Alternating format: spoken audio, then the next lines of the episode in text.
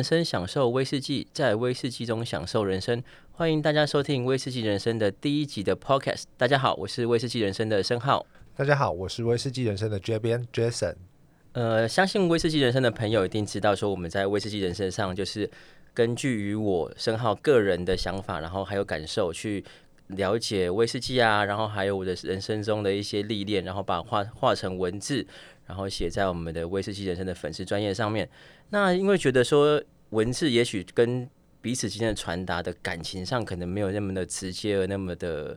呃可以感感受到真正的热情，所以我们决定啊，从今天开始之后，我们希望用 podcast 的方式，用声音，然后转化成你可以听得到的一些能量吧，然后去了解我们的威士忌人生，然后感受到我们威士忌里面真正想要传达的一些。意义或者是一些概念。那每一集里面，我们会去选一支到两支的威士忌，然后去来跟大家做分享。不管是分享里面的制成啊，我们品饮到的感觉啊，还有最重要的是，我们做所谓的 fruit pairing 跟食物之间的搭配。我们希望能够用更多呃简单的食物，然后跟威士忌做结合，让大家可以很容易的取得的威士忌，很容易取得食物，享受在生活之中到底有什么样更能够让威士忌。跟人生所做的结合，嗯，有机会的话，我们也会邀请各行各业不同的朋友一起来参加我们的 podcast。这样的话，我们也可以分享一下他们对威士忌的不同的印象，也可以印证说威士忌其实对每个人的感受是不一样的东西。那这一次呢，我们挑的这一款威士忌是最近在广告中很缤纷、很红的一支，叫做呃 Glenmorangie Cake Cake，嗯，对。OK，那我们这边请申浩老师帮我们介绍一下这一支威士忌的背景，然后跟我们分享一下他对这支威士忌的一些感受。OK，好，其实我大概在刚开始喝威士忌十几年前，然后我就去酒庄里面啊，然后去看到好多格兰杰。那个时候格兰杰就是旧的瓶子的时候，然后还有什么呃不同的过桶。那时候的过桶好有趣的，那个呃波特桶旧的形状的，然后还有那个布根地桶红酒的。然后还有那个时候的这什么桶啊？它是哦，它原本的那个风味的格兰杰十年，然后经过时间的关系啊，然后有旧版格兰杰，有新版的格兰杰。后来那个 Bill Lonston 就是格兰杰的品牌的首席调酒师，他才开始跟大家说他想要做是什么样的事情。所以现在的格兰杰除了过桶之外，我觉得很希望去聊到格兰杰它本身的本质真的，是格兰杰十年。呃，我们常常会说。格兰杰的蒸馏器好高好高好高，所以它适合做出很轻盈、很柔和、很舒服的酒体嘛。可其实，当很轻盈、很舒服、很柔和的酒体，它反而需要跟橡木桶有一个很好的的互动吧。所以这也是为什么格兰杰出了那么多不同的桶型、过桶这些经验的关系吗？嗯，因为 Bill Johnston 博士啊，他那个时候就选择了。其实当时格兰杰集团下面有三家酒厂，他们最后选择了两家酒厂，就是所谓的。呃，高地区最轻盈的这个叫格兰杰，还有那个艾雷岛的阿贝，很强烈的泥煤的味道，两个走完全不一样的风格。然后格兰杰讲的是轻盈、柔和、舒服的味道。所以刚刚讲为什么那么多过桶，因为他觉得是先把自己的本子做好，然后再去用不同的橡木桶去改变它的样貌，就像是一个 model，他把身材先练好了，他才能够有方法去诠释不一样的衣服、不一样的外在的感受。所以。A s t a 应该说他的那个设计系统 Designer Cask，一开始它本来只是一个形象呃实验性的方式，就是他们专门找了那个美国的制桶厂啊，橡木桶风干那个四年啊，然后再让它在户外风吹雨淋啊，然后花很长的时间做出这个设计系统，然后让它的味道会不恰不像一般的波本桶那么明显刺激而带有攻击性。所以他用个以前叫一个 Asta 来跟大家做聊天，那个沟通，说哦，这个叫设计师桶原本的样貌。然后到了现在，所有的格兰杰十年，它都是有一部分的设计师桶跟一部分的一般的波本桶所结合出来的味道。然后所有我们看到的格兰杰的任何一只过桶，它的过桶的前身都是格兰杰的十年。所以其实我觉得能够认，应该要先我们在聊格兰杰或者我们的认识格兰杰这一家酒厂的时候，应该要从它的基本款的十年开始喝起。那如果你有机会的话，我会觉得能够拿旧版的格兰杰十年跟新版的格兰杰十年去做比较，会是个非常有趣的地方。你就知道 Bill Lonston 博士他在跟我们讲的设计师桶到底在以前的样貌跟现在样貌有什么样的不同的变化？我这次我们为了要能够让 Cake 这支酒的比较能够更加的明显，然后我们也准备了一支旧款的十年对，过来做一个对比的一个状态。那我觉得说，我们也可以趁这个机会，可以把旧版的跟呃开了一段时间的旧版，跟现在我们也开了一小段时间的 Cake 的新新版的酒做一个比较，看看是不是有非常非常大的差异。嗯，就我们就先来喝喝看 第一支的这个叫做旧版的格兰杰十年吧。OK，来这个给我，也可以听得到倒酒的声音呢。哇，真是太浪漫了。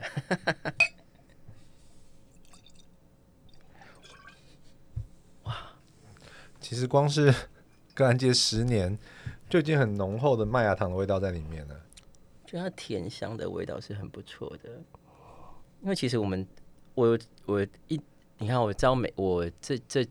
一这几年来每每个礼拜可能至少有三场的品酒会，有些很专业的，然后有的是可能在羊肉炉店里面，然后跟很多那个嚼着槟榔的大哥聊所谓的威士忌，那我得到一个很几乎在每一场都有相同的结论，他们都觉得波本桶的酒就香美。他们觉得那个波本桶的刺激感，他们觉得没有办法接受。那我发现，后来我才发现说，哎，为什么你们会觉得这种这种波本桶味道很呛啊？因为他们都拿来干杯。其实我觉得波本桶，我反而会比较喜欢波本桶的威士忌，因为其实我觉得它本身是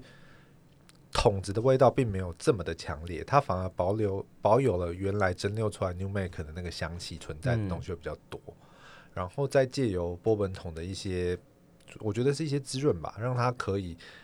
比较明显的让它本身的酒质的风味展现出来。如果它本身的酒质状态不好的话，其实进去波本桶，我觉得出来的风味真的就会变得很辣、很辛辣，或者是让人家很不舒服的感觉。但如果说相对起来，像格兰杰这种酒体比较干净的，它保留的真的就只剩下波本桶本来的优势，就是 vanilla 的香气啊。或者是我刚才讲的，一闻就是很明显的麦芽糖的味道在里面，这样子。我觉得像格，我觉得波本桶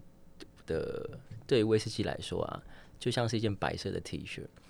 一样的白色 T 恤，在不同人身上会有很截然不同的样貌。我觉得格安杰他就是一个那个。那么文青风的感觉的男生，然后穿着一件中等 M size 的 T 恤，然后就是清风道骨的感觉，你可以很容易感受到这个人的气质是什么样子。然后他刚好又是一个很柔和、很舒服的一个气质，所以不管在哪一个年代、哪一个版本的格兰杰十年里面呢，我们都可以觉得他是一个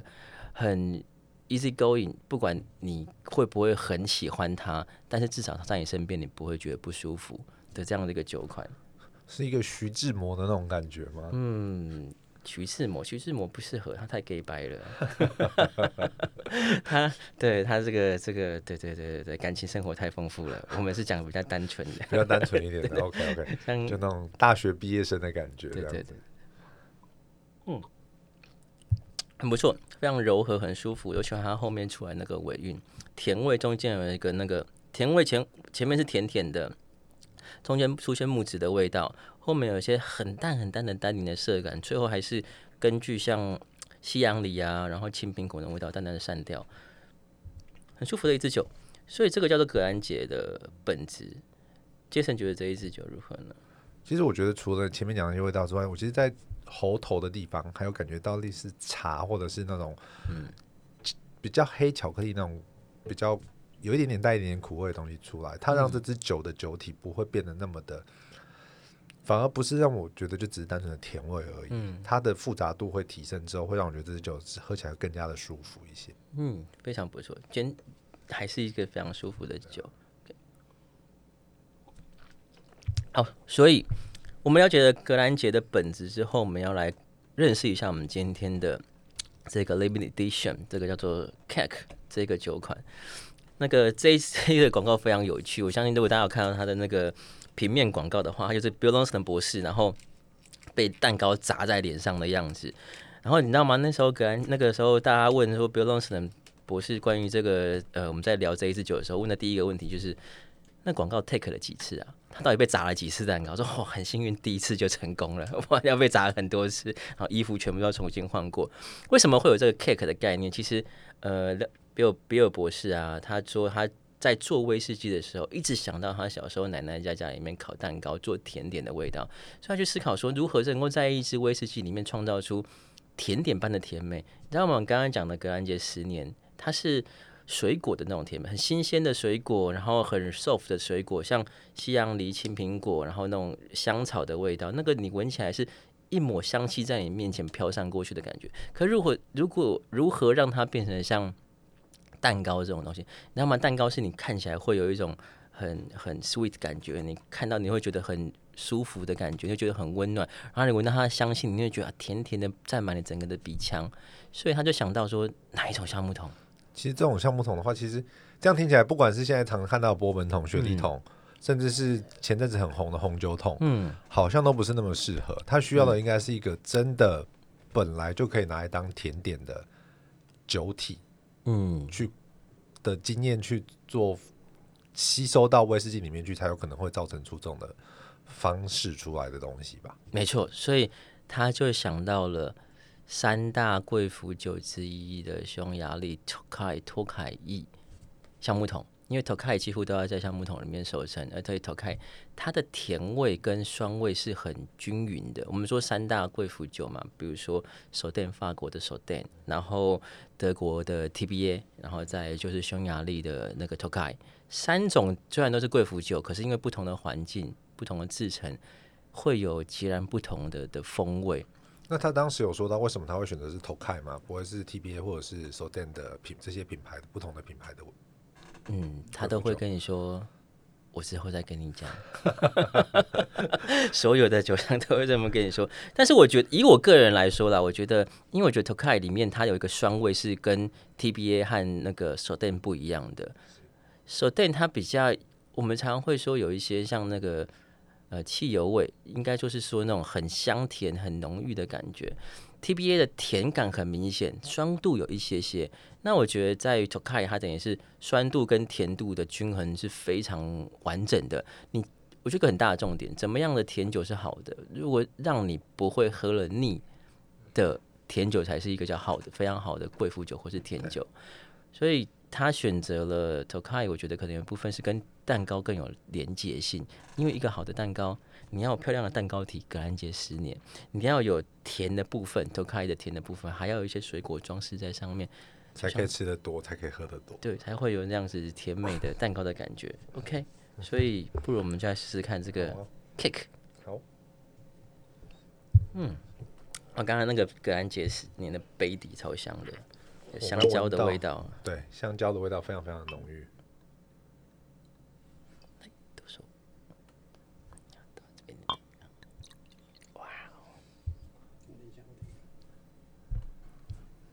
其实初闻它也是有一点点刚才提到那种很甜的那种，已经趋近于汽油的味道那种味道在里面。但我觉得是放久了，它真的好像有那种烤面包的味道在后面的感觉。我觉得有点像香蕉，你看比较熟成之后的香蕉，它有点甜，然后有点油脂感，然后淡淡的还有一些木质的香气。然后杯子中间，我觉得有点像花生、坚果那样子的香味。嗯，最下游还是经典的格兰杰的那种香草，然后带一些 stone fruit，那个叫做杏桃的味道。简单来说，都是以水果，然后比较浓郁的水果的风味，比较集中的水果的味道，没有到像我们常常说什么雪莉桶的什么果干呐、巧克力那个味道，它比较多是呃，可能糖煮过的水果的味道在里面，真的很像他们所说的那个蛋糕的。其实我觉得它有一个很大的特色，是它多了一个奶香味在前面。嗯，非常好。对，它的那个奶香味是雪莉桶或者是波本桶比较少出现的味道。嗯嗯，因为多了那个奶香，就是乳糖啊，或者那种的味道出来之后，牛奶糖那种味道出来之后，就变成这支酒变得非常非常的香甜的感觉。其实你知道吗？我以前有喝过别的酒厂的 Tokai 过桶，那个状况真的是非常非常糟糕。然后后来去思考啊，为什么现在的过桶越来越好？就不是因为技术的关系，不是做威士忌的人的技术的关系，而是给你桶的人他愿不愿意给你什么样子的橡木桶？因为可能以前大概所有的威士忌产业的过桶都是还是在实验或者测试的阶段，那你可能你的量或者是你所要求的东西并没有那么多。那到现在，大家开始思考说，原来过桶是一个可以可行的路数之后，开始去思考说，怎么样叫做好的橡木桶，就是好的过桶拿来过桶的橡木桶。所以现在越的过桶的酒酒桶过得越来越好了，对。但其实现在也是相对起来桶也越来越贵啦。尤其是现在，我我觉得这是一个好的趋势啊。很多的桶，不管是不同的酒，包含 Tokai 啊，包含 Soden 啊这些不同的酒的出来，他们都制定了自己的一个规范。嗯，甚至我们现在知道 Rom 也有自己的规范出来了，什么之类的。那这个状况会让我们的酒的酒桶的品质会越来越好，因为它也必须要让它自己的东西永续发展。对。那这个东西在做一个循环再利用的方式，我觉得是一个非常聪明的一个方法。对啊，所以我就说，常说威士忌救了威士忌酒业，救了全世界的制桶业。真的，嗯，现在连 Brandy 都开始在陆陆续续有的过桶这种经验出来了。对啊，没错。对，但我觉得这支酒真的还蛮适合搭甜点的，很舒服啊，就喝下去，喝下去的口感跟我们闻的香气是非常类似的，只是变得更加的浓郁。那我喜欢它口感里面化开来的感觉。格兰杰的酒啊。如果在高酒精度的时候，你很容易会感受到它在嘴巴里面化开来，就是那种油脂感。如果酒精度比较低的话，你觉得它很柔和；可是高酒精度的话，你会觉得它是一个包袱，然后拥抱你的舌头，然后因为你的体温，然后把香气给带出来。这一支 cake 就有非常棒的这种感觉。它酒精度多少？四十六度，对吧？变得不是一个柔和的 gentleman。刚刚说什么？呃，大学生嘛，对不对？结果他跑了去蜗苣，那稍 稍微练了两个月，哇，那个体身材比较好一点的狗公腰都跑出来了，真的。所以，我们是不是拿来搭个甜点来试试看呢？好啊。杰森觉得什么甜点会适合大家？其实我今天特别准备的，因为我们我在我们在搭这威士忌的时候，我们都想说说，其实台湾很多的食物，大家有的时候会觉得说，台湾食物可能不太适合搭酒啊，或什么之类的。其实我觉得，我们透过这次的这种经验，我觉得它其实。台湾的很多食物其实跟威士忌也是很搭的。嗯，我们像我这次就特别准备了一个鸡蛋糕，还有一个古早味的蛋糕，这是不一样的。鸡蛋糕就是那种外面那种人家在外面推车卖那种烤的酥酥脆脆外皮啊，然后里面 QQ 的这种。那古早味蛋糕就是小时候在神桌上面拜拜的，都看得到那种一个很大很大的那种蛋糕。OK OK，对啊，好，来，那我们先从鸡蛋糕开始试试看，好啊，好。有听到纸袋的声音，我觉得穿搭啊是啊，对，我觉得穿搭是一个很很一个很重要的事情。上礼拜我才上礼拜我才从屏东回来，然后去去跟那个南台湾第二难订的餐厅，然后合作他们的品酒会。跟那天讲的是 Cognac，然后我们一直在讲说怎么样去搭餐。其实搭餐的过程就是把酒当做是 sauce，当做是酱料。那我自己的方式是，我会先吃食物。在嘴巴里面咀嚼完之后，你嘴巴会残留食物的风味，然后把食物吞下去，再喝一口酒，因为那个时候酒会把你嘴巴里面残留的食物的味道再次带出来，然后再吞下去，那个时候才会有第三种的香味，我们叫餐酒搭的的的的的 perfect match。那如果说像这样讲的话，那你觉得说，如果说是把酒入菜的话呢？嗯，因为像我们举例好了，最最新最新，好像我们今天录音的时间点是十二号，嗯，刚好今天肯德基出了一个。格马兰威士忌入酱料的卡拉鸡腿堡，嗯，那你觉得这样的方式是能够凸显，嗯，威士忌在就是凸显食物跟威跟酒之间的风味嘛？嗯，我要说概念是不一样的，餐搭酒跟食物入菜是两件不一样的事情。当我们食物，我们的食物在烹调的过程加了酒之后，它有很大一部分的状况下，它会把酒精给去除掉。可酒精是一个很好的介质，当然，它在做食物的时候，它会把呃，风酒其他的风味留在食物里面，那个是一个很好的，就是酒入菜的做法。那我们今天聊的是所谓的餐酒搭，就是酒的本身是一个很完整的样貌，跟食物本身是一个很完整的样貌，两个很完整的样貌在结合之后，创造出新的风味，这才叫餐酒搭。就像是你知道，就像结婚一样，两个人不同的个性结合在一起，创造新的样貌，也许可能会白头偕老啊，有时候可能一个礼拜就离婚啊。任何状况都是有可能的，所以餐酒搭是两个东西不同的结合。那至于食物酒入食物的话，那是一开始就已经讲好的一件事情，嗯，那是媒妁之言，对，那已经设定好了，已经讲好说哦，我们就是要这样去做合作。所以两个都是很好的方法，但是出发点是不同的。因为酒入菜，它等于是要去 complete 这个食物，可是酒餐搭酒是 complete 两个人，让两个人的关系可以升华，那个才叫做餐酒搭，对就是不一样的概念。就我刚才已经先偷偷试了刚才申老师讲的方法，就是先把鸡蛋糕在嘴巴里面咀嚼之后，再把酒喝一小口进去里面，那整个感觉就是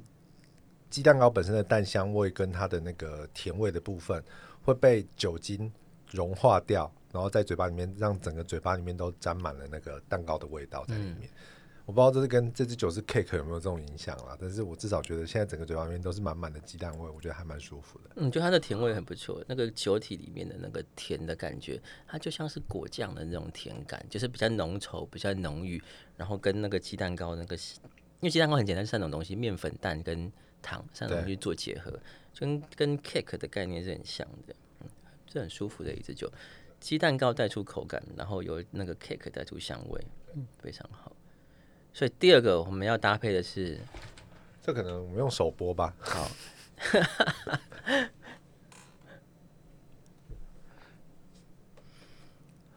我觉得这种蛋糕就是要用手剥比较有感觉。就是以前小时候拜板，然后上面有好多红色的那个红色黑枣哦，红色的樱桃啊桃，黑枣啊，绿色的啊，嗯，这两个东西的原料是类似的，只有做法不同。